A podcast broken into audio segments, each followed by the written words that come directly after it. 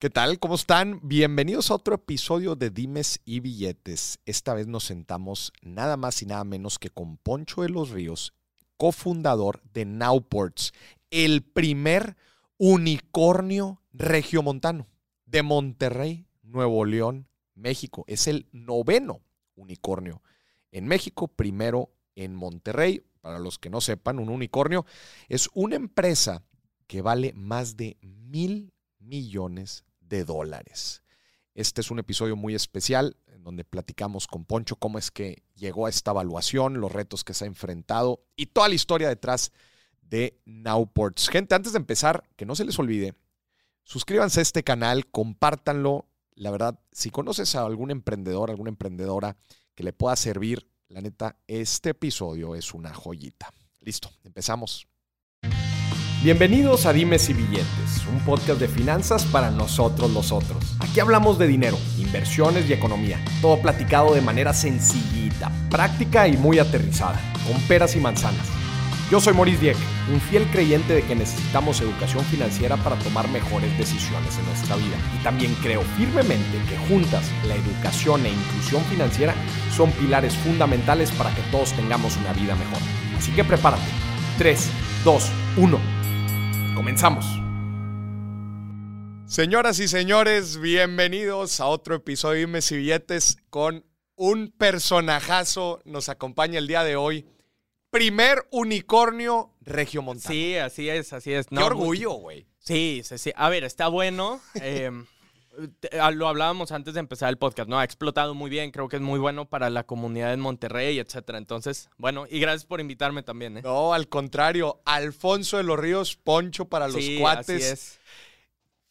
cofundador de Cofundador Nowports. de Nowports, así es. De Nowports. Madres, hay tantas preguntas que te quiero hacer, pero vamos a empezar con lo básico. ¿Qué Dale. es Nowports? Mira, Nowports es eh, la, la primer plataforma digital en la que, eh, bueno, le damos transparencia y digitalizamos todo el proceso de importación y exportación para las empresas medianas y grandes en Latinoamérica, ¿no? Pueden ver en tiempo real dónde está su carga, cuánto va a costar, automatizar más de 15 horas semanales en reportes, etcétera, ¿no? O sea, eres el agente aduanal digital. El agente de carga más que De- aduanal. sí, o sea, coordinamos toda la carga y es importante que así es como empezamos, pero nuestra visión siempre fue ser como el backbone financiero de las empresas en Latinoamérica. Entonces, gran parte de nuestro revenue ni siquiera viene de la logística, sino viene de financiar la carga a nuestros clientes, ¿no? En base a su historial de importación y exportación. Claro. Güey, qué interesante porque ustedes son el unicornio número 9. Sí, así si es. mal no me equivoco. Octavo, 9 en no- México. No, estoy seguro, pero octavo o noveno, debe ser una de esas dos. Justo, justo aquí tengo la lista. Primero Kavak, Sí, ¿no? Merama, Clip, Clara, Joker, Incode, Confío, Bitso y Nowports. es cierto, es cierto. número es cierto. nueve. Sí. Y fíjate, bien interesante, to- eh, bueno, no todos como que su centro es un centro financiero, pero muchos sí. Sí, yo creo que, que en Latinoamérica una gran forma de aumentar tu revenue, tu rentabilidad como empresa es ofrecer algo que falta, ¿no? Y en Latinoamérica falta mucha estructura financiera como tal, bancaria, etcétera. güey. Eh, una historia muy rápida es que nosotros nos dimos cuenta que los importadores y exportadores no podían crecer más porque los bancos utilizaban el modelo tradicional de historial crediticio, ¿sabes? Como cosas muy tradicionales y en Outports utilizamos data para poder financiar. Entonces, somos el único player que te puede dar 10 millones de dólares en base a tu historial de importación y exportación y no al modelo tradicional. No en el modelo tradicional de aprobación Exacto, de crédito. exacto. Poncho, vamos a empezar contigo. Queremos conocerte. Ajá, Bien. ¿Cuántos años tienes? ¿De dónde vienes? ¿Cómo te llamas? ¿Dónde estudiaste? Dime todo de ti. 23 años, mm, regio al 100%, viví aquí toda mi vida, luego a los 18 me fui, ahorita cuento un poco de eso, pero a ver, de familia emprendedora en el sentido de tradicional, ¿no? Mi familia tuvo desde lugares en los que vendían cosméticos hasta una empresa de logística tradicional, transportes, etcétera, ¿no? Entonces, creo que siempre, sin darme cuenta directamente, vi algo muy regio, que era empezar tu propio negocio, etcétera. Eh, soy geek al 100%, a los 11 años empecé a programar y, y me encanta, es algo que hago para desestresarme, etc. Y a los 18 me fui a vivir a California. Ok. Eh, entré a un programa de Stanford que era como la nueva universidad que se llamaba Designership Institute. Empecé a trabajar allá. ya estabas en universidad, entraste a universidad sí, aquí, eh, sí, empecé universidad aquí, en la UDEM. en la Universidad de Monterrey. estudiaste... pro- eh, empecé a estudiar programación, pero sistemas. la historia interesante ahí es que yo aplico a muchas empresas y a muchas universidades. ajá. Yo entré a una crisis como existencial cuando entro a carrera y digo, ah, no sé si A los me quiero- 18. Sí, a los 18. Después de estar programando siete años, dije, no sé si esto es lo que quiero hacer toda mi vida. Entonces dije, quiero trabajar en una empresa que programen y ver la realidad antes de estudiarla, ¿no? Eh, apliqué a muchas en San Francisco y una de ellas me aceptó, me aceptaron en el programa de Stanford y literalmente de un jueves a un lunes ya estaba en Estados Unidos. ya ¿no? estabas allá. Eh, fue una historia loca porque yo dije como, sí, vivo acá en Estados Unidos y era mentira, ¿no? Era nada más para que me contraten. ah, y- era para, ent- sí. para entrar, no, al, al entrar al programa. Para entrar primero a la startup a la Ah, que iba a trabajar ok, y ya, ya. después al programa, Y ya después estando al allá. ¿no? programa. Ya, Eh, dijiste, no, pues ya estoy acá Sí, viviendo. en- entonces me dijeron, bueno, empiezas el lunes y mi familia me ayudó a obtener un vuelo, no tenía dónde llegar, etcétera, Ya. ¿no? Fue, fue un momento muy bueno de mi vida. y con eh, visa estudiante, con eso no tuviste Sí, problema. eh, no, primero me fui con un permiso de trabajo y después con una de estudiante. Y, y la realidad es que cuando eres eh, programador, ¿no? O, o de, de toda la rama de tecnología o sistemas, se facilita mucho más tener estos permisos y obtener trabajo en Estados Unidos. yo creo que yo creo que sí, porque es como ese nuevo skill que todos buscan. Todos buscan. Y la realidad es que ya hay muchos programadores en Latinoamérica, en Estados Unidos, pero se necesita más y más y más todo el tiempo. ¿no? Y entonces tú a los 18 te vas para allá, en, eh, empiezas a trabajar en una startup. Sí. Platícanos un poquito de este, de este eh, la Universidad del Futuro de Stanford. Sí, ¿Qué- qué estaba consiste? muy buena. Hay- en Stanford hay una cosa que se llama D-Lab, que es el laboratorio de diseño, ¿no? Y la teoría era que aprendes mucho más practicando, programando, etcétera, que en sí en, la, en, la, en los libros. En la Porque teoría. A mí me tocaba a veces, eh, yo aprendí en videos de YouTube, ¿no? Aprendí a programar viendo videos de YouTube y luego me tocaba ver libros de programación y yo no sabía que existían, te juro. O sea, yo decía, ¿cómo existe esto? Ah, ¿Por qué no programamos? Y, y ese D-Lab de, de Stanford se enfocaba, no, o sea, a ver, ven y tu proyecto va a ser hacer una app. Tú soluciona cómo lo aprendes, porque hay demasiadas herramientas en YouTube, etcétera, claro. ¿no? Y me sirvió mucho. También a la forma de pensar. Nos equivocamos todo el tiempo. Los proyectos yo creo que pocas veces los entregábamos, pero después volteabas para atrás y habías aprendido demasiado, ¿no? Muchísimo. ¿Y cómo eh, ya estructuralmente cómo funcionaba? O sea, ¿cuántos meses, años Mira, en verdad eran dos años el programa y después de ahí entrabas ya como a la graduación de college, ¿no? Como tal, eh, a otros dos años que ya eran mucho más eh, teóricos, y así lo quieres llamar, y especializados, porque también cuando estábamos en el laboratorio de diseño, o sea, un día se te podía ocurrir hacer, dedicarte a marketing digital y otro día a programa. Era muy diverso, ¿no? Ya. Pero te daba la oportunidad de que aprendías de todo. de todo. Eh, iba solo unos días a la semana, porque en verdad los otros días estabas en tus prácticas, ¿no? Que era en la startup en la que, que yo era en la estaba. startup. O sea, era, era un modelo muy, muy práctico y muy libre también de, mira, güey, este, es el, este es el objetivo, este es el resultado que se quiere, hazle como Al puedas. 100%, sí, tal cual. Y era liderado por Esther Wojcicki, que es,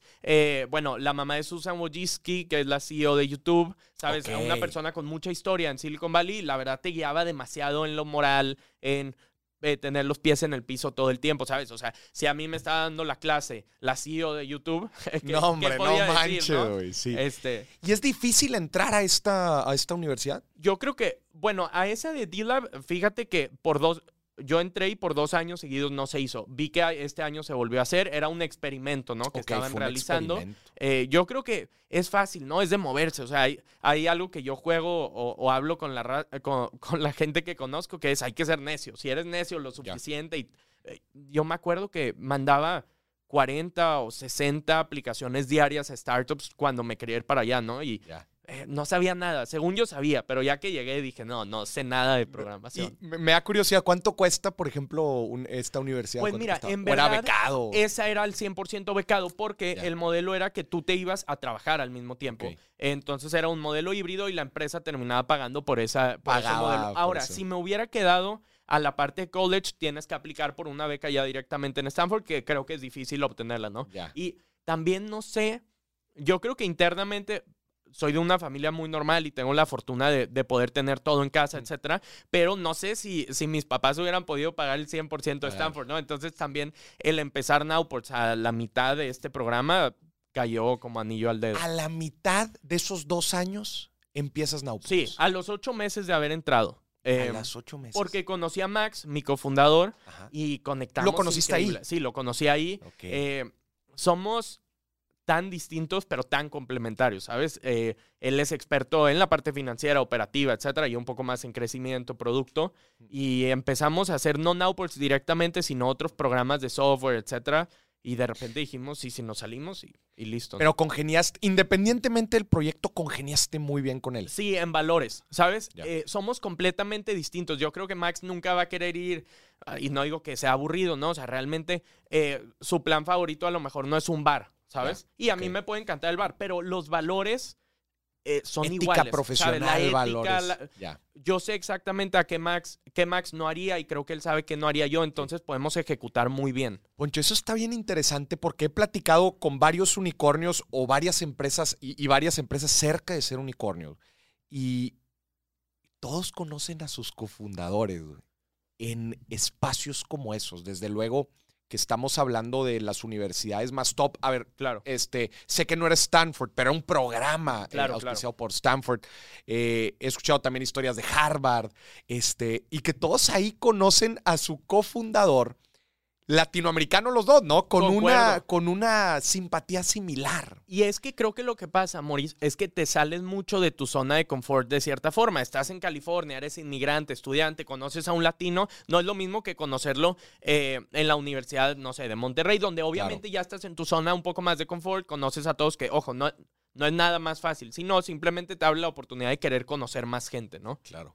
Y a ver, ahora sí ya empezando a aterrizar en Nowports, ¿cómo encuentran esta fricción en el mercado que se convierte en este eh, agente de carga digital? Mira, hay muchas maneras de contar esto. Hay unas más sexys que otras. Miré por la más real. Ok. Eh, yo había- mi familia había tenido una empresa de logística tradicional por Ajá. más de 15 años. Eh, eh, eh, o sea, eran carga trailers. imagínate, imagínate que movían contenedores marítimos Movían de China a México, pero Ok. 100% tradicional, por correo electrónico, Excel, Ya. etcétera. Entonces, yo cuando me voy a Stanford, en una plática con Max, le digo, oye, mi familia tenía esto, ¿sabes? Como, güey, hacen todo por Excel, manual.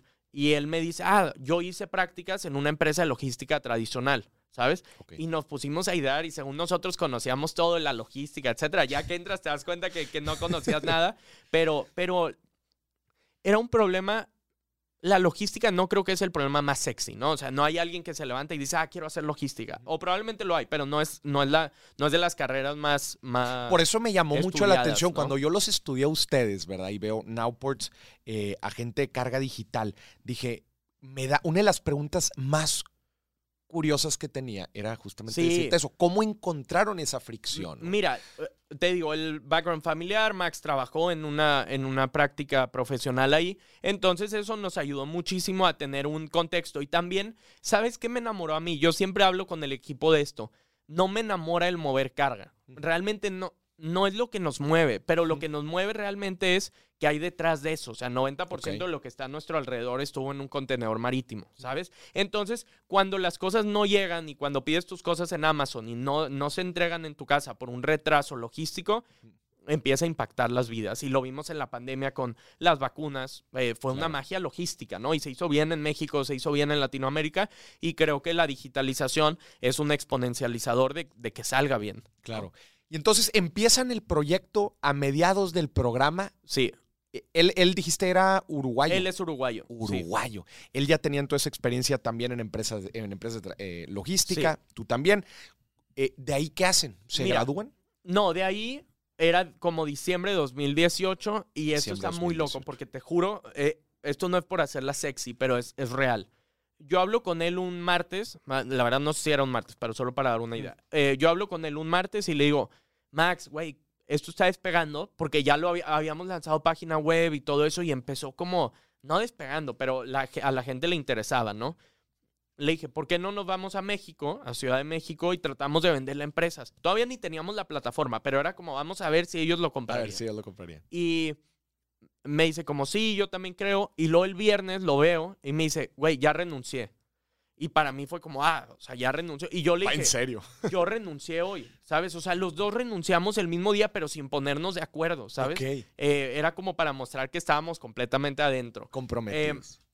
Y bueno, renunciamos siguiente lunes ya estábamos en México vendiendo y una de nuestras primero, uno de nuestros primeros clientes fue de las empresas más grandes de México, ¿no? Entonces fue como, y todavía no teníamos plataforma, entonces fue ese momento en el que dijimos... O sea, tenían la idea, o, sea, o sí tenían la forma ya de ejecutar. programábamos, no, ya programábamos, entonces sí la podíamos hacer, pero lo que decíamos es, ¿para qué la desarrollamos si todavía no hay nadie que la use? Entonces lanzábamos páginas estáticas, ¿no? Que, pareciera que funcionaba, pero, y obviamente le decíamos a los clientes, mira, todavía no está, pero la vamos a ir desarrollando, te la desarrollamos gratis, queremos saber qué te duele, etcétera. Y, y salió muy bien, yo creo que salió muy bien porque íbamos a hablar con el cliente directamente en vez de nosotros suponer en California y eso nos ahorró muchísimos problemas. Entonces se fueron a Ciudad de México. Sí. ¿Cuál es la empresa? ¿Puedes mencionar la, la Mira, empresa? no le podemos mencionar, pero es como la embotelladora más grande de Latinoamérica. Entonces, Qué buen primer cliente, güey. no, y fue increíble, te juro, porque de verdad que, a ver, llegamos y nos dice, oh, yo ocupo esto y es como un buen validador. También, no nada más, Now, Nowports no es para todas las empresas, esa es una realidad, es para ciertas empresas. Y ahí fuimos descubriendo cuáles eran a las que les dolía, ¿no? Ok. Eh, o sea, cuáles en verdad demandaban Nowports y nos enfocamos solo en ellas. A ver, platícame el avatar de esta empresa que sí requiere no Cuando nosotros empezamos, antes te voy a explicar cuál no requiere Nowports. Cuando nosotros empezamos, pusimos muchos anuncios en línea, etcétera, y llegaba mucha gente a preguntarnos, oye, ¿cómo importo una caja de China a México? Que es súper válido y es un dolor real, pero ahí su problema es más de información que, digi- que de digitalización. Digitalización. ¿Sabes por qué? Porque si vas a mover una caja al año, pues no, no real- realmente no tienes que optimizar tus correos, tu Y Excel, automatizar, ¿sabes? sí, O sea, lo haces, lo haces manual y llamas, etcétera.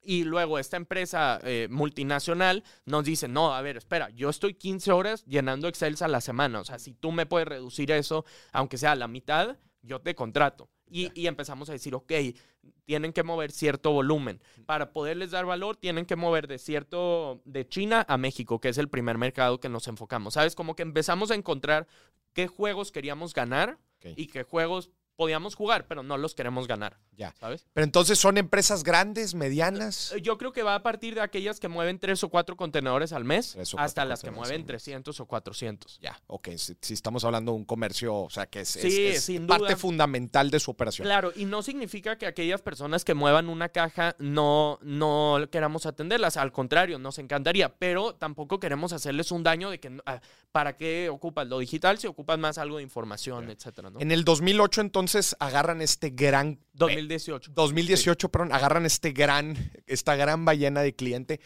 No habían levantado eh, No, capital. todavía no. Eh, no, todavía no. Era 100% con nuestros ahorros. Empezamos a vender bien y en enero, muy rápido, ¿no? O sea, fue un mes y medio. En enero de 2019 entramos a Y Combinator, a la aceleradora. Buenísimo. Eh, te juro por cosas de... que es la, de la aceleradora más importante Sí, es la más del importante mundo. del mundo. De ahí ha salido Airbnb, Rappi, Dropbox, etc. Y yo vivía a dos cuadras de YC, o sea, de la aceleradora allá en California y todos los días desde que queríamos entrar pasábamos por enfrente, etcétera. ¿no? Sí, Visualización. sí, sí, visualización. Ya, entran entonces a este programa que dura Tres meses. tres meses, Tres ¿verdad? meses. tres Eh, meses y sales ya con... eh, te, te van capacitando, mentoreando. Sí, mira, su teoría es un poco distinta y me gusta, de hecho, que es mucho más... eh, nosotros invertimos en startups, ¿no? Al 100%, entonces no te guían tanto a menos de que sea un problema existencial, ¿sabes? O sea, tratan de decirte tú equivócate, arréglalo, etcétera, pero bueno, cuando no puedas, aquí hay gente que te puede guiar en el camino, ¿no? Y sé que, sé que en, en ese programa te, te asignan como a un... me- Partner. Sí, sí, partner. sí, como ¿Quién- alguien que quién te, va guiando. A nosotros nos tocó Solomon, que era el que cofundó una, una startup que se llama Docker.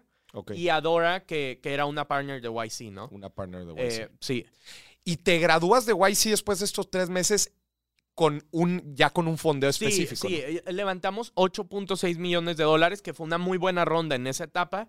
Y en verdad nos puso muy feliz esa etapa, porque ahí empezó el boom de la logística, ¿sabes? Eh, eh, lo hablábamos ¿A antes de nivel internacional? A nivel internacional, porque hubo un tema, sin ponernos muy técnicos, hubo un tema de que las navieras empezaron a batallar con los contenedores, etcétera. Ah, en el 2018, sí, sí, Exacto. justo ahí empezó la. el Entonces ahí empieza y yo creo que los inversionistas empiezan a ver notas de logística en la TAM y, están Outports ahí y dices, No, bueno, déjame confío. En, in the right place at the right Sí, time. y, y mira, Morris, otra cosa que nos ayudó mucho, obviamente fue la industria, fue el equipo y fue ser tercos. Yo buscaba a los fundadores de unicornios ya en la TAM, dígase de Rappi, dígase de Green en ese entonces, etcétera, otras startups, para decirles, oye, mira, tengo 18 años, es mi primera empresa y entré a YC. Tenías 18 años en ese entonces. O 19 a lo mejor, pero... Ahorita tienes 23. Tengo 23, exacto. hace cuatro años. Sí, sí, sí. 19. Sí, 19 probablemente. Eh,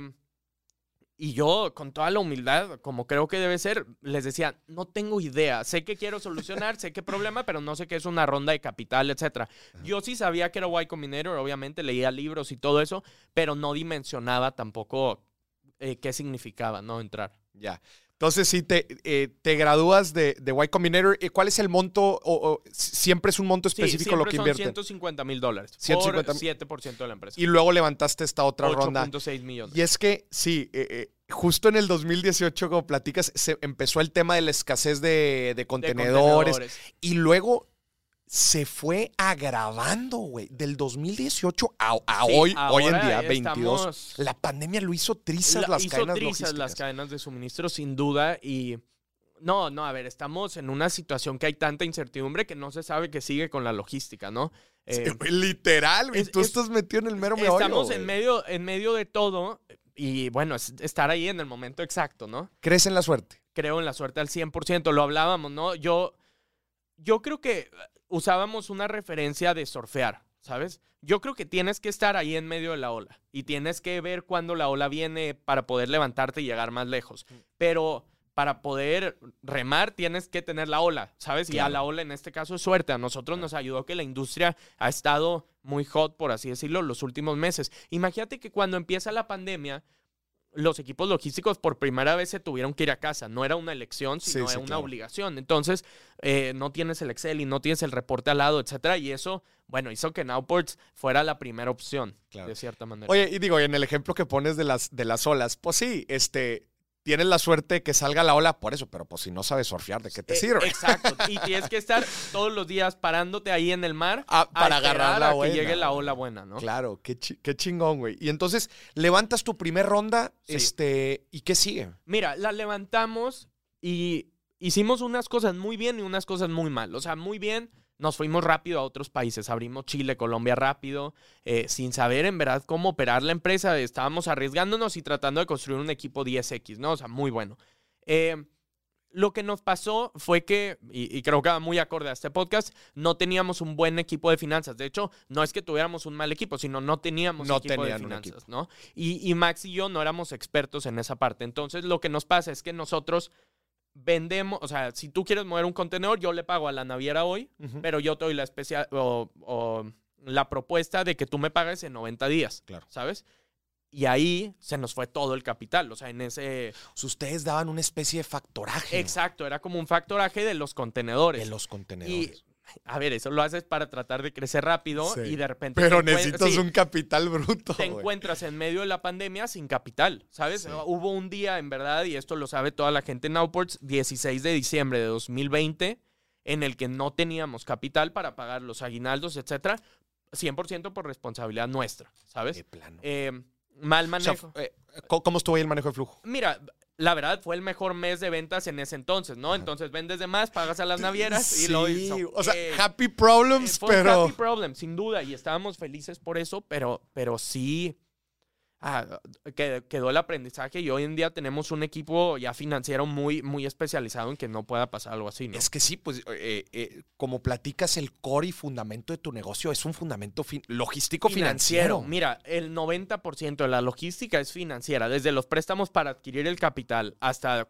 eh, obviamente financiar lo que vas a mover, etcétera, es, es financiero. es, es, una Logitech, pero también una mezclado con una fintech. Hoy, nosotros no hablamos mucho de esto porque también es algo reciente, pero hoy en día gran parte de nuestro negocio es un producto financiero al 100%. Y de hecho, no nada más financiamiento, estamos por lanzar pagos internacionales directos desde nuestra plataforma y pólizas de seguro automatizadas. Claro. Entonces todo eso es directo. Está, está, bien interesante esa visión porque eh, revisas eh, los fondos de capital, ¿verdad? Eh, de riesgo, ¿no? Que invierten en una serie, en una cantidad grande de, empresas y ves los retornos que, estuvieron obteniendo en los últimos cinco años y las que están sacando las papas del horno son las fintech, o sea, las, que, las empresas que tienen un componente financiero importante, ¿no? Dada la, necesidad que hay en Latinoamérica. Y, y yo creo que los próximos meses que vemos una recesión inminente en mercados públicos, mercados privados incluso, eh, las empresas fintech tienen esa oportunidad de dar una propuesta de valor eh, distinta, ¿no? Ya. Oye, Poncho, platícanos de, todo este proceso de levantamiento de capital. Sí. Eh, ¿De quién levantan la primera ronda? Mira, va cambiando a través del tiempo. Por ejemplo, la primera ronda fue mucho de ángeles inversionistas, ¿no? Fundadores de startups, etcétera partners de YC y algunos fondos de early stage, se le llama, ¿no? De etapa temprana. En ese caso se llamaba Monashis, un fondo en Brasil, y Base un fondo en Silicon Valley. Mm. Y eh, eh, cuando te ponen el sello de Y Combinator, eso te abre un chingo de puertas de levantamiento de capital. Sin duda, te abre muchas puertas. Eh, sobre todo te deja entrar a la conversación, ¿sabes? Te deja que, que a Beistein le interese sentarse contigo, etc. Ah, eres interesante. Exacto, eres interesante y ya te toca a ti, a ti conquistar. Y van cambiando en cada ronda lo que busca un inversionista. O sea, en una serie seed o semilla, eh, buscan que los fundadores tengan como la mentalidad de crecer, porque ellos buscan un retorno muy grande, etcétera. O sea, quieren que la gente esté involucrada y luego, conforme va pasando, cambian los intereses, ¿no? Ya en la serie ya no son los fundadores, sino es el equipo. Luego en la serie ves la retención, ¿sabes? Va cambiando mucho. van cambiando los objetivos de la inversión. Exacto. ¿Qué, qué, aprendizajes te, deja este proceso de levantamiento de capital? O sea, ¿qué, hiciste muy bien para que, para que se diera como Prepararte de más. Eh, una historia muy rápida es que cuando eh, nuestra seed fue un éxito, ¿ok? O sea, nos fue muy bien en nuestra serie Semilla por el mercado, por la logística, los fundadores, etc. Pero luego nuestra, o sea, en nuestra serie batallamos mucho para levantarla y yo creo que cometimos muchos errores, o cometí muchos errores porque yo era el responsable de eso, en, en levantarla.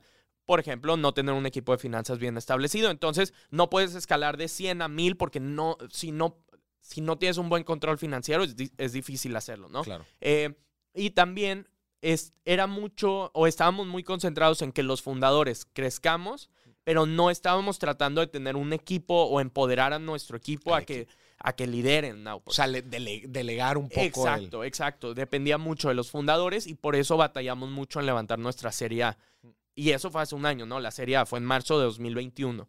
Eh, pero batallaban porque los inversionistas veían esto. Sí, veían que todo corre por los fundadores. no todo, ojo, había un equipo 100% que nos hizo llegar hasta ahí, pero más bien en las posiciones de liderazgo y de empoderamiento. Las decisiones este, terminaban recayendo Exacto. en ustedes. Oye, e, esto es algo que le duele a todas las empresas, ¿no? Como el crecimiento de dar el brinco, el contratar a gente pues muy especializada en ciertas áreas. Ahorita tú lo, lo decías en finanzas. ¿Cómo fueron haciendo este crecimiento? Fue, fue de cierta manera orgánico porque algo que nosotros entendíamos es que como éramos menores, ¿no? yo 23 años ahora, pero bueno. no, pero ese entonces tenías 20, güey. Yo sabía que la única forma en la que Nowports iba a escalar era teniendo gente mucho mejor que nosotros. Y suena cliché, pero realmente yo no sabía cómo era el proceso eh, regulatorio en México para agentes de carga, etcétera, y ocupábamos gente que pudiera hacerlo, ¿no? Eh, luego, eh, también creo que Max Max y yo agarramos roles muy distintos que nos complementó mucho, ¿no? Él estaba muy enfocado en la parte operativa, financiera, entonces como esa teoría de divide and conquer, ¿no? Eh, divide y conquista y nos fue bien en esa parte. Los dos dijimos, ok, a ver, finanzas, vamos a construir un equipo 10X y nuestro día a día se convirtió mucho en construir equipos, empoderarlos, tener una buena cultura más que ejecutar tú directamente, ¿no? Ya. ¿Y dónde, dónde conseguían a, esta, a este personal o a esta gente? Tratas de apalancarte de muchos lados, ¿no? Desde LinkedIn eh, como redes sociales hasta gente que has ido conociendo. Yo le preguntaba a mis maestros en Stanford de, oye, conocerás a alguien en Customer Success y conocerás a alguien en marketing y poco a poco te van refiriendo. También creo que es muy importante la parte de ser un fundador que esté muy abierto a, aprender de otros fundadores, ¿no? Por ejemplo, yo me acercaba, eh, a ver, quiero poner un ejemplo, a a Ricardo Weather de Justo, que, son los supermercados. Y yo le decía, oye, Rick, ¿tú cómo establecías tu equipo de marketing? ¿no? Y me decía, yo lo establecía así, así, etcétera. Iba con otros fundadores, obtenía mucho feedback, ya organizaba cómo quería hacerlo y luego les pedía, bueno, ¿conoce a alguien de marketing que crees que quiera entrar a Now? Y te va refiriendo, ¿no? Poco a poco. Eh, leo que aquí hay, eh, obviamente, egresado de, de Y Combinator, estar dentro como del ecosistema startupero. Eh, ¿Cuál es la importancia de como esta comunidad que se va haciendo de, de, fundadores, güey, que al final de cuentas se van apoyando, tienen problemas muy similares, aunque estén en diferentes industrias. ¿Cómo funciona eso? Te vuelves como un psicólogo y a la vez tú tienes tu psicólogo, ¿no? O sea, eh, todo el tiempo porque hay problemas que yo creo que solo los fundadores, no importa la etapa, puedes estar en el día uno de tu startup o puedes llevar 10 años ahí. Los problemas son muy similares, solo se exponencializan, ¿sabes? Siempre estás batallando por las mismas cosas, creo yo. Eh, entonces, Y Combinator nos dio un muy buen network, pero lo que más he tratado de hacer es a ver, nunca sabes quién es la siguiente persona que te puede enseñar algo y que te puede dar un buen consejo. Entonces, diversificar un poco. Y Combinator tiene una mentalidad y tiene una manera de ver las cosas, etcétera. Pero hay otros fundadores que no han pasado por Y Combinator que te dan un consejo que dices, wow, o sea, es muy valioso. Incluso la industria tradicional, ¿no? Eh, yo creo que las startups a veces tratamos de decir, ah, lo tradicional fuera. No, pero tienes unos casos de éxito increíbles, mexicanos 100% tradicionales, que mientras más te puedas acercar, mejor, porque algún buen consejo tendrán. Y también de, conocimiento operativo, organizacional. Pues, operativo. Mira, eh, no me quiero meter en un tema muy polémico, pero hay startups que, que empezamos o empiezan y quieren hacer un modelo de hacer Uber de un día para otro, ¿no? Es un ejemplo. Y quieren estar en 100, 100 países o quieren repartir comida en menos de 30 segundos a todo el mundo. y, y la realidad es que es muy difícil hacerlo sin tener una, una conciencia operativa de quienes ya lo han hecho antes, aunque sea de la manera tradicional, ¿sabes? Porque no es que entregar comida a domicilio no sea rentable, ¿sabes? El, chiste es el modelo que tú estás agarrando, ¿no? O sea, lo que me quiero... Lo que quiero decir es que es importante sí tener de referencia lo que ya ha pasado antes. Lo que ha pasado. Oye, ¿y cómo, cómo eh, esta comunidad, o sea, los fundadores eh, están en contacto? ¿Cómo es funciona? WhatsApp casi siempre, es WhatsApp, grupos polémicos eh, donde se, pone, se ponen las notas, opiniones. También son muy críticos, eso me encanta. Ayer que, antier que salía la nota de Nowports y salía el unicornio, etcétera. Obviamente todos felicitando de buena manera, pero muchos me mandaban un artículo de, oye, cuando, cuando mi empresa llegó a unicornio, yo usé este libro de guía, ¿no? Y usé esto, te dan unos consejos muy específicos. Consejos específicos. Eh, ¿El tema de tu edad en algún momento fue tema? Sí, yo creo que al principio, pero no me gustaría decir que fue malo porque más bien fue llamativo, ¿sabes? O sea, era llamativo decir, oye... O sea, te, sirvió más que te afectó. Yo creo que me sirvió, en algo me ha de haber afectado, pero, pero hay mucha gente que me apoyó y al 100% porque decían, tiene 19 años, ¿cómo no lo voy a ayudar? O sea, a mí me ha tocado encontrarme con mucha gente que me ha apoyado más que aquellas que, realmente no. O sea, no, no se me viene a la mente alguien que haya dicho, no, por la edad no. Claro, hay barreras y, eh, con los clientes sobre todo, ¿no? Cuando íbamos y vendíamos, ¿cómo le voy a confiar mi cadena de suministro a alguien de 19 años? pero, pero trataba de ir generando confianza. O sea, fue más, fue más una cualidad. Sí, yo creo que cualidad. Entonces, eh, empiezan, siguen estas rondas de levantamiento de capital. Nos platicaste ahorita que, que, que hacías bien. ¿Cómo dentro de, dentro de, tu edad, ¿verdad? Que dices que no, que no era tanto, que no era tanto tema, sino más bien un beneficio. ¿Cómo te dabas a probar a ti mismo? Sí. Especialmente con los inversionistas. Ah, mira, la mayor prueba, había algo que nosotros hacíamos y lo seguimos haciendo hasta la fecha, que era enviar eh, investor updates o eh, reporte de inversionistas cada 15 días cuando empezamos. Entonces, ¿sabes? Cuando alguien te da visibilidad, si, si, yo invertiría mi dinero, me gustaría saber qué está pasando, no por un tema de micromanagement, pero para saber que se están moviendo, que están tratando, y siempre mandaba como, eh, en esto mejoramos, estos son nuestros wins, estas son nuestras ganancias de los últimos días, estas son las cosas que nos fue mal, aquí necesito tu ayuda. Entonces siempre estaba pidiendo ayuda a todos tus inversionistas. Exacto, todo el tiempo. Entonces nunca había incertidumbre, más durante la pandemia de dónde estaban Outports. O sea, cuando estuvimos eh, eh, a punto de quedarnos sin capital, ellos sabían y, nos guiaban y Poncho, puedes hacer esto, puedes ir con este banco, etcétera. Entonces... ¿Buscaron eh, financiamiento de banco esa vez? buscamos financiamiento de banco, tuvimos... Estuvimos... terminamos obteniendo más de una fintech. Eh, de una fintech estadounidense, pero la verdad es que nos apoyó mucho. Ah, para un préstamo de un mes, pero que, que, lo ocupábamos en ese momento, ¿no? Ya. Oye, y uno de los, de los grandes fondos o de los más llamativos, pues hablamos de SoftBank, de, Tiger Global, sí. son inversionistas. Sí, y Tencent también. Tencent. ¿Cómo, ¿Cómo fue este proceso de levantar capital con ellos? Ah, ese ya fue duro, fue distinto, porque SoftBank es, es es un fondo muy grande, ¿no? Y es un fondo muy bueno. Yo creo que la gente que está ahí tiene unos valores increíbles, sobre todo los que lideran Latinoamérica. Y no nos conocimos esta última ronda, nos conocimos hace cuando arrancábamos Nowports, ¿no? Entonces han, visto, han visto de cierta manera un crecimiento, tanto personal, en la empresa, etcétera. Y, estas últimas rondas se dieron mucho más eh, casuales, diría yo, más que metódicas. ¿sabes? Ok, tipo. Eh, yo creo que como les dábamos updates, aún y que no sean inversionistas, todo el tiempo, ya iban midiendo mucho el crecimiento. Ellos iban viendo, entonces fue más como, oigan, a ver, queremos obtener esta ronda de financiamiento porque vemos que el mercado de logística se va a poner bueno los próximos dos años, queremos eh, deployar todo el capital posible, etcétera, y nos gustaría su apoyo. Y ya la conversación es muy rápida porque saben que hay una relación detrás, no es que estás llegando de la nada, ¿no? Güey, esa es una excelente práctica, güey. ¿E-, ¿Es común? Sí. O sea, el estar dando investor updates aunque no sean tus inversionistas. Y, mira, lo hacemos incluso a competidores. Yo te juro que lo enviamos a competidores. No sé si es común porque no me gustaría decir que somos únicos en eso, pero sí sé que no es la norma, ¿no? No es la norma. Nosotros tenemos la teoría de que la ejecución cambia todo. O sea, yo puedo dar un libro de cómo hacer Tesla mañana, pero el cómo lo ejecutes es lo que realmente va a hacer la diferencia. No es tanto eh, una página web donde traquees contenedores la puede hacer alguien más. Me explico. El, problema es la agresividad que pones, eh, la cultura que creas para exponencializarlo. Pero está buenísima esa práctica, güey. Ustedes mandaban eh, actualización de avance en ventas, en utilidades, en, operación, qué nos salió bien, qué nos salió mal, a todos tus ah. inversionistas y no y potenciales. Exacto. Y hoy en día lo seguimos enviando, ¿no? E incluso, Moris, yo lo veo así cuando alguien me vende algo, me gusta mucho más que, que como llegue, eh, sabes, entender, eh, que él conozca mis problemas y, en base a eso venderme, etcétera.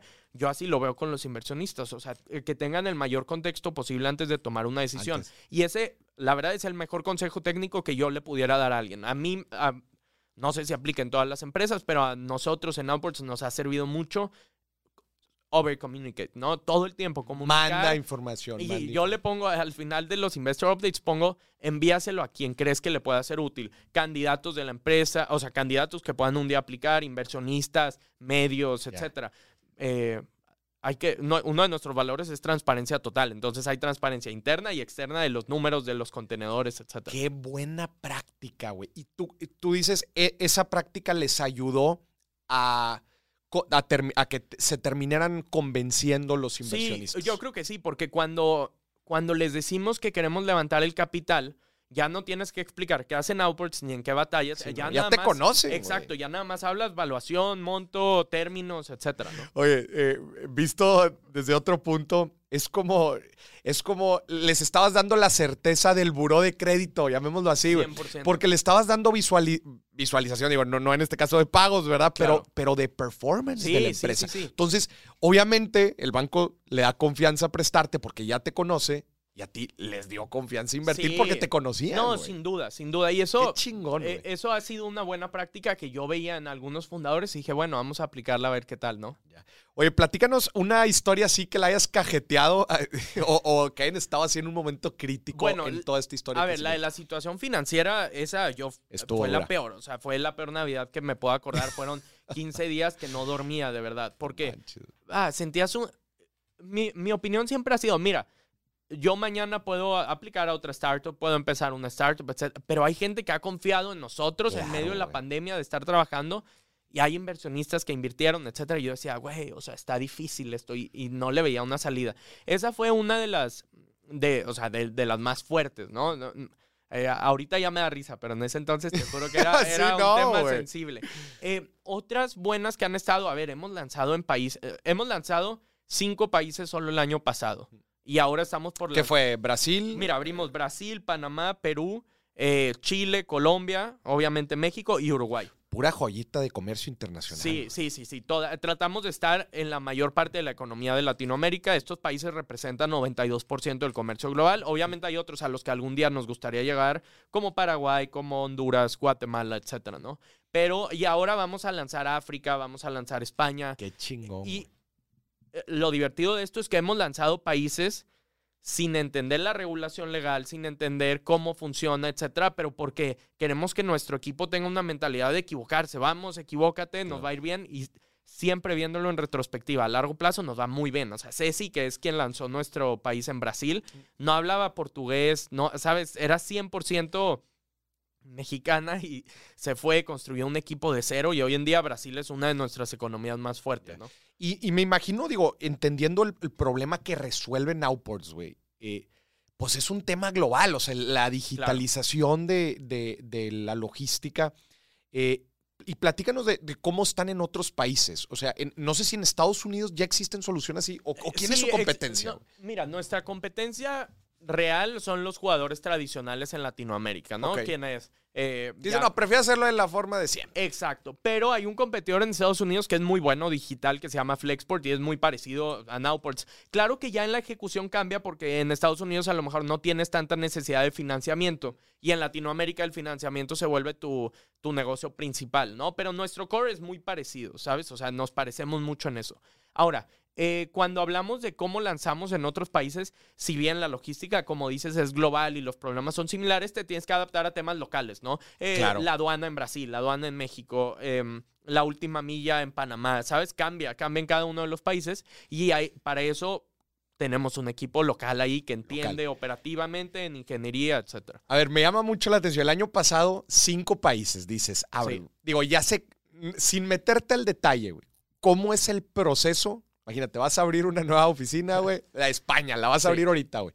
¿Cuál es el proceso? Mira, el proceso muy rápido es primero, ¿quién se anima a lanzar España? ¿no? O sea, internamente. del equipo interno. Exacto, del equipo interno. ¿Por qué? Porque tenemos un launcher, le llamamos, o sea, un lanzador. Entonces el lanzador va a España y no va a ser quien va a dirigir el país realmente, pero va a ser quien pone la bandera pone la bandera. y dice quién se une a este ejército, ¿no? Eh, de cierta manera. Nosotros siempre decimos que somos guerreros en la arena. Entonces, llegas, pones la bandera y dices normalmente el proyecto dura seis meses. Entonces la persona que llega a España dice, oigan, a ver, quiero conseguir un country manager, alguien español idealmente, ¿no? Para que entienda el mercado, etcétera. Y ocupamos un equipo de ventas, un equipo de ingeniería y ella se encarga de como el project manager del país. Ahora, antes no analizábamos lo regulatorio, lo legal. ¿Por qué? Porque nos lanzábamos sin, sin ningún tipo de cuidado. Creo que conforme crecemos como empresa, bueno, hay más ojos viéndote, tienes que ser mucho más cauteloso, etcétera. Y ahora ya tenemos un equipo legal que nos ayuda a solucionar toda esa parte, ¿no? Pero entonces contratan al equipo local y, es el equipo, e, ese equipo ya es el que le empieza a poner estructural.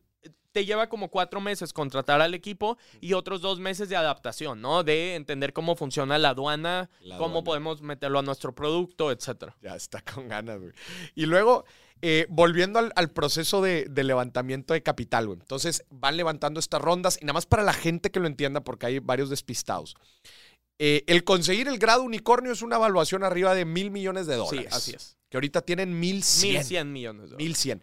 Que esa, o sea, para que la gente lo agarre, no es que ya les hayan invertido los mil cien millones, eh, mil cien millones de dólares. Imagínate que, vamos a decir que nuestra evaluación es 10 dólares. Mm porque te invirtieron un peso por el 10%. Exacto. ¿Sabes? Exacto. Así, así es. Esa sea por una transacción, este, por un porcentaje de la empresa, que dada la evaluación y dado el, valor total de, la empresa, este, da que la evaluación total es, mil millones. Así es. Eh, y bueno, la evaluación se calcula en base a tu revenue, a la actividad que tienes, diversificación, etcétera, ¿no? Claro. Y el proceso, el proceso de un scale-up, pues es levantar rondas, eh, operar, llegar a ciertos indicadores y volver a levantar sí, El juego va cambiando a través del tiempo, ¿no? Ahora que estamos por entrar a una. A una no, no, quiero decir que vamos a entrar, ¿no? Pero que pareciera que vamos a entrar a una recesión financiera a nivel global.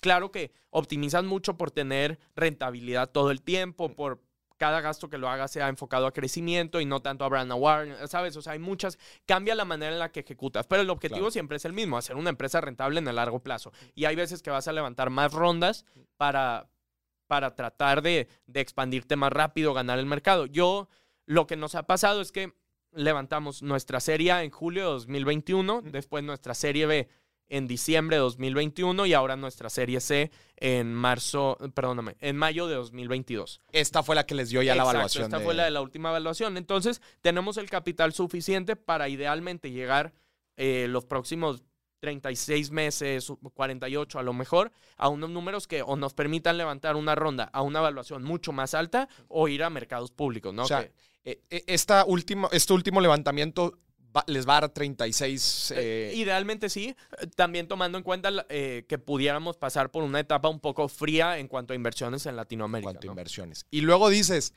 posibilidad después para levantar otra ronda o salir públicos. Exacto. Les gustaría salir públicos. Sí, es sin duda nuestro, nuestro exit strategy, ¿no? Es el- Como se le llama. Es el Eh, objetivo. nosotros teníamos un unicornio en todas las oficinas porque era, este es el primer check, pero al lado del unicornio está la campana, ¿sabes? Es lo que sigue para nosotros. Qué. Son más como resultados más que objetivos. No puedes siempre enfocarte en quiero llegar a esta evaluación, quiero llegar a esta evaluación, pero si es un indicador de que vas bien, vas en buen camino. ¿Lo ves sucediendo en 36 meses? Me encantaría, me encantaría que en 2025, nosotros tenemos 2 de septiembre de 2025 como una fecha 100% interna. Hay que ver, hay que ver, hay Y también muchas circunstancias también y- y, globales. ah, hay, un, hay beneficios y hay contras de ir públicos, ¿no? Entonces hay que tratar de evaluarlo y, y siempre preguntarte más que una vanidad de ir público, cómo puedes crecer la empresa a llegar a más, a más importadores y exportadores, lanzar nuevos productos, no perder flexibilidad, etcétera. Que también es uno de los retos de, de los unicornios, ¿no? O sea, eh, el, el también mantener, eh, el que sea sostenible la operación y sea rentable. Sí, ¿no? sea rentable y sea flexible, ¿no? En el sentido de no quieres construir un producto que nunca vaya a poder ser rentable. Claro. Eso es lo primero. Y también no quieres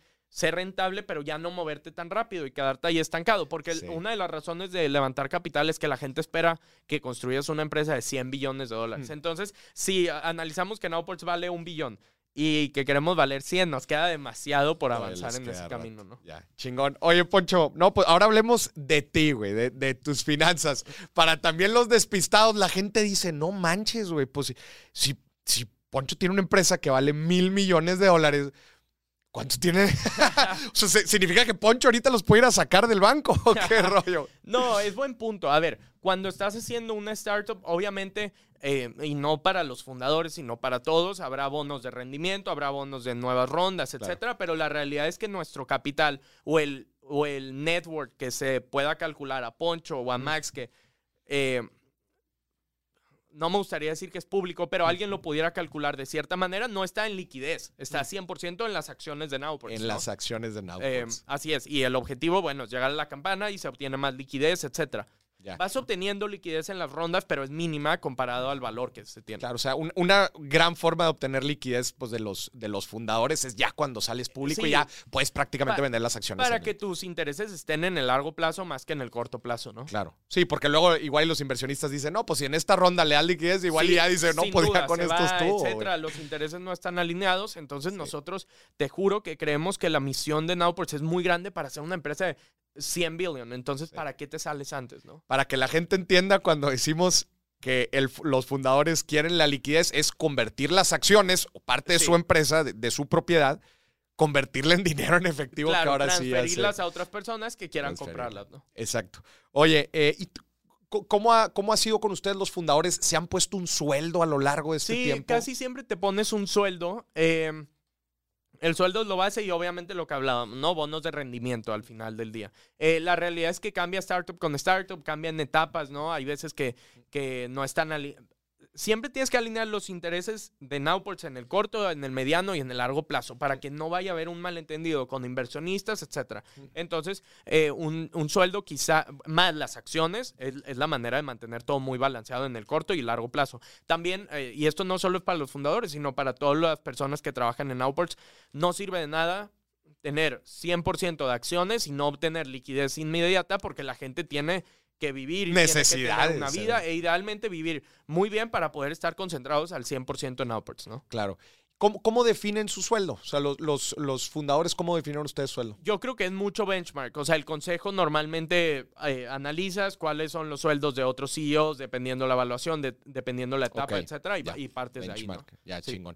¿Y ustedes tienen programas de dar acciones a los, a los así empleados? es. Mira, empezamos eh, primero eh, muy local, porque creo que en Latinoamérica todavía no había una cultura de acciones tanto, ¿no? Iba empezando las startups, eh, startups como en 2017, etcétera. Y ahora estamos lanzando un programa de acciones a nivel global en el que toda la gente pueda obtener cierto número de acciones para alinear sus intereses en el largo plazo. ¿no? Ya, buenísimo. Empleados de, de cualquiera de las oficinas. Sí, de, a nivel global y cualquier equipo. Ya. Oye, ¿cómo te mantienes aprendiendo? Me imagino, este, en todo este proceso, güey, de cuatro años. Sí, ya. Cuatro años, ¿eh? güey. o sea, es un buen rato relativo, güey. Y es nada a la vez. Y es nada a la vez. Te ha tocado aprender más de una carrera, güey. O sea, más de una maestría, más de lo que cualquiera puede decir en cuatro años. ¿Cómo te mantienes aprendiendo? Cuando estás, hay, hay pareciera que todo es blanco o negro de alguna forma, ¿no? Hay gente que dice, no hay que estudiar, hay que irse directo a ejecutar, etcétera. Yo viéndolo en retrospectiva, eh, creo que hay que ejecutar, pero hay que tener conocimientos eh, y que casi siempre están en la escuela o en cursos en línea, etcétera. Entonces, el cómo lo hago, trato de estar siempre haciendo un curso. Justo ahorita estoy haciendo uno de eh, finanzas en Harvard, ¿no? Y trato de estar muy enfocado a mejorar las finanzas porque era mi, mi punto más débil en la empresa hoy en día y a lo mejor mañana es otro punto débil, etcétera, ¿no? Eso va cambiando con el tiempo.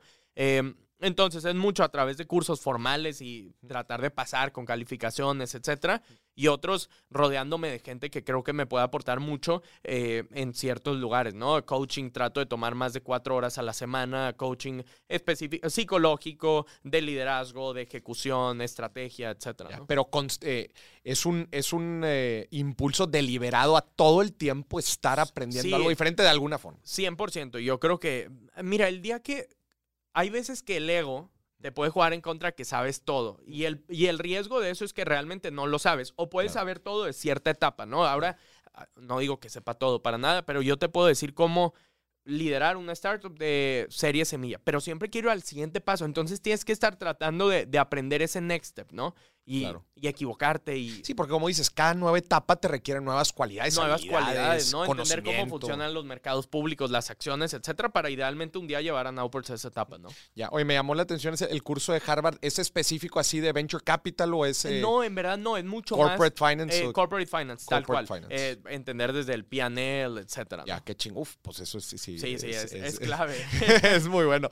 Oye, este. Y en, en este proceso que, que, tú te mantienes eh, eh, aprendiendo, ¿quiénes han sido algunos de tus mentores que dices, híjole, güey, para mí estas personas son ah, clave, güey? Gran parte es la gente de Y Combinator. Nos tocó conocer a un partner que se llama Ali Roglani, que era el CFO de Pixar y el COO de Twitter.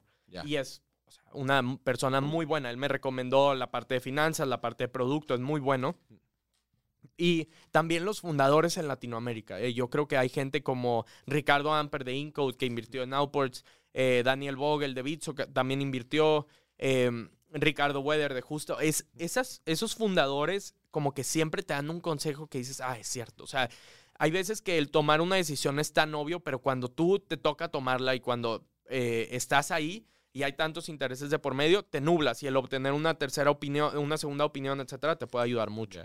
Oye, y platícame de, tus finanzas, güey. ¿Cómo te administras, inviertes, en qué te gusta invertir fuera, obviamente, del, patrimonio que has generado en la empresa? Bueno, me gusta en tres cosas, ¿no? Realmente invierto gran parte de mi capital en angel investing, en otras startups que están empezando. A, la vez empiezas en sí, Sí, no, me encanta y, lo hago mucho más por, porque en verdad... A ver, las posibilidades de que una startup sea exitosa son muy bajas, ¿no? Una de cada 100, etcétera. Pero el poder invertir ahí te da acceso a conocer más gente, a a invertir en, el mismo medio. ¿sabes? A moverte, etcétera. Y, y, en creer cosas que si, si bien están muy locas, si un día funcionan, pueden cambiar algo, pueden cambiar una industria, pueden cambiar vidas, etcétera. Entonces, me gusta invertir en esa parte. Em, la segunda es en mercados públicos. Me, me gusta en la bolsa y en trato la bolsa. de aprender, etcétera. Voy empezando en eso y obviamente trato de guiarme de gente que sepa en eso, ¿no? Que, que, que, tenga experiencia. Y también e, esa es mucho a largo plazo, ¿no? O sea, angel investing y y, mercados públicos son a largo plazo, en mi opinión, visión a 10, 15 años. Y cuando hablamos de eh, inversiones más tradicionales, la verdad es que sería la cubeta más pequeña, si así lo quieres llamar. Es mucho más de, eh, digo, dígase cosas como real estate, negocios tradicionales, como restaurantes, etcétera, que me gustan, pero eh, quizá con una esperanza menor a un retorno grande, ¿no? Oye, ¿y tienes algún gasto culposo? Gasto, sí, tenis. Yo creo que es el único que, diría que ese sí. Fuera de eso, la verdad, nada. ¿eh? O sea, ¿tienes tenis de colección y así? No, eh, tampoco creas que muy caro ni nada, pero tengo muchos, ¿sabes? O sea, eh, de, precio normal, pero muchos. es mi gasto más culposo. Buenísimo. en cuanto a ropa, todo lo demás, normal, viajes, incluso, o sea, trato de ser controlado en eso, ¿no? Oye, y hacia futuro, güey, ¿en qué tienes puesta la, la mirada ahora? La realidad es que en la bolsa. Eh, me encantaría y te pudiera decir que Nowports llevarlo a la bolsa sería de mis mayores sueños en la vida, al 100%. Entonces, ahí está el enfoque. Quiero empezar un poco con la teoría de payback, ¿no? Y me gustaría ser un referente a que obviamente te tiene que ir bien, tienes que invertirle, pero tienes que aportar también de vuelta. A mí, a mí en Nowports me ha ayudado demasiada gente, fundadores, eh, inversionistas, mentores, coach, etcétera. Me gustaría empezar a payback un poco, a pagar de vuelta a la gente sin perder eh, mi enfoque también, ¿no? Que es importante. La, manera en la que más puedo impactar a la sociedad hoy es creciendo Nowports directamente, ¿no? Oye, Poncho, por último, ¿qué mensaje le darías a esa chavita, a ese chavito que van empezando a los 18 años, Este, igual y ya, ya identificaron una idea, este, igual y están teniendo problemas para validarlo o para conseguir inversionistas, que están un poco batallando e igual se empiezan a desmotivar. Claro. Este, y no están seguros si, si, si están hechos para ello. Sí. ¿Qué, le dirías? Hay un libro que me encanta que se llama The Hard Thing About Hard Things. No sé si lo han leído, pero es muy bueno. O las, la cosa, las cosas difíciles de las cosas difíciles. Y yo creo que cada vez que estás en un momento de esos tienes que volverlo a leer. Yo lo leo ah, no diría que una vez al mes, pero mínimo una vez cada tres meses o algo así. No completo, pero nada más leo, ojeas, etc. Entonces, entender cuáles son las cosas difíciles de las cosas difíciles. Un ejemplo es, muchas veces el problema no es cuántas horas estás trabajando, etcétera, sino que a lo mejor estás encaprichado con solucionar algo para lo que no hay problema, ¿sabes? Y, o a lo mejor tu ego te juega en contra, etcétera. Entonces, tratar de desprenderte de todas las cosas que no te están llevando a un crecimiento directo de tu objetivo. Puede ser personal, puede ser de la empresa, o sea, deshacerte y solo enfocarte en crecimiento personal, etcétera. Ese es el primero. Y el segundo, ya muy específico a lo que nos pasó por Nowports, tratar de encontrar algo en sexy. ¿Sabes? Hay, hay problemas que no los vemos, pero que están enfrente de nosotros. Solo no los vemos porque no son el problema más sexy. A lo mejor cuando empezábamos Nowports y decíamos, hago logística, la, gente no se sorprendía, ¿sabes? Y, y, lo ves en retrospectiva y es, bueno, eso te ayuda a que no hay mucha gente atacándolo y es una oportunidad, ¿no? Ok. Eh, y estar preparado para la ola también, que ahorita claro, de eso. Hablando, hablando de eso, ¿cuál crees que sea tú el siguiente unicornio? Ah, esa está difícil. Em, a ver, dame un segundo para pensarlo. Yo diría que el siguiente. Mira, probablemente puede ser justo, supermercado. Y hay otras que, que van creciendo muy bien. O sea, pero me quedo con justo. Justo es de. Si tuvieras que poner tu lana en el siguiente unicornio, sería justo. Sería justo, sin duda. Y, hay otras. En Monterrey hay unas muy buenas. O sea, está desde Horchata, que, que deliver en 15 minutos. Eh, yo, yo creo que van a salir varias de Monterrey. Hay que esperar a ver los siguientes meses con la incertidumbre, incertidumbre financiera que hay, ¿no? Eh, sin duda, eso nos va a afectar. Entonces, hay que entender que vamos a pasar por unos meses no tan buenos, pero al final del día las empresas buenas siempre levantan capital y los fundadores buenos siempre sacan una empresa a flote, entonces hay que ir por ese camino. ¿Qué industrias te gustan? Eh, me encantan la de los pagos. O sea, es algo que no estaba y ahora nos estamos metiendo y es un mundo, creo que el incluso a nivel de consumidor, ¿sabes? El poder empoderar a la gente en México a que tenga una tarjeta de crédito, una tarjeta de débito, etcétera, es, es increíble. O sea, la bancarización de cierta manera. Me encantan los pagos, me encanta la movilidad como tal. Eh, dígase temas como los scooters, etcétera, que sé que hoy en día no es una, no es una industria tan rentable, pero eh, a un futuro puede puede ayudar mucho a mercados emergentes donde no hay un buen sistema público de transporte, etcétera. Y bueno, estas son alternativas, ¿no? Ok, entonces estas industrias te gustan que van a tener un buen crecimiento en el futuro. Exacto, movilidad, eh, pagos y también la última es todo lo que esté los próximos 10 o 15 años. O sea, estamos hablando de cosas satelitales. Yo creo que hay que mejorar mucho en Latinoamérica de presencia satelital, todo lo que sea de salud, acceso a salud. Hay, hay unas muy buenas naciendo aquí en Monterrey de eso y, y bueno, hay que ir por ese camino. Buenísimo. Pues ya escuchó, señoras y señores, las industrias ganadoras de nada más y nada menos que Poncho de los Ríos. Poncho, pues no me queda más que, güey, felicitarte. La neta, eres un orgullo para bueno, desde luego Monterrey, pero para todos los mexicanos. El noveno unicornio, te deseo muchísimo éxito, güey. Eh, más del que ya has tenido, güey. Y vas a ver que en esos tres años vas a tener. No, y te agradezco vas a por, tener por, la invitación. Te juro que, creo que estos podcasts, no, no, yo, sino los que haces diariamente eh, en dimes y diretes, etcétera, son clave para, para poder tener una educación financiera que nos ayuda a avanzar como economía. Entonces, no, muchísimas gracias. gracias. Gracias, por estar aquí, por toda esta carnita. Señoras y señores, y fue otro episodio. Nos vemos, hasta la próxima. Bye bye.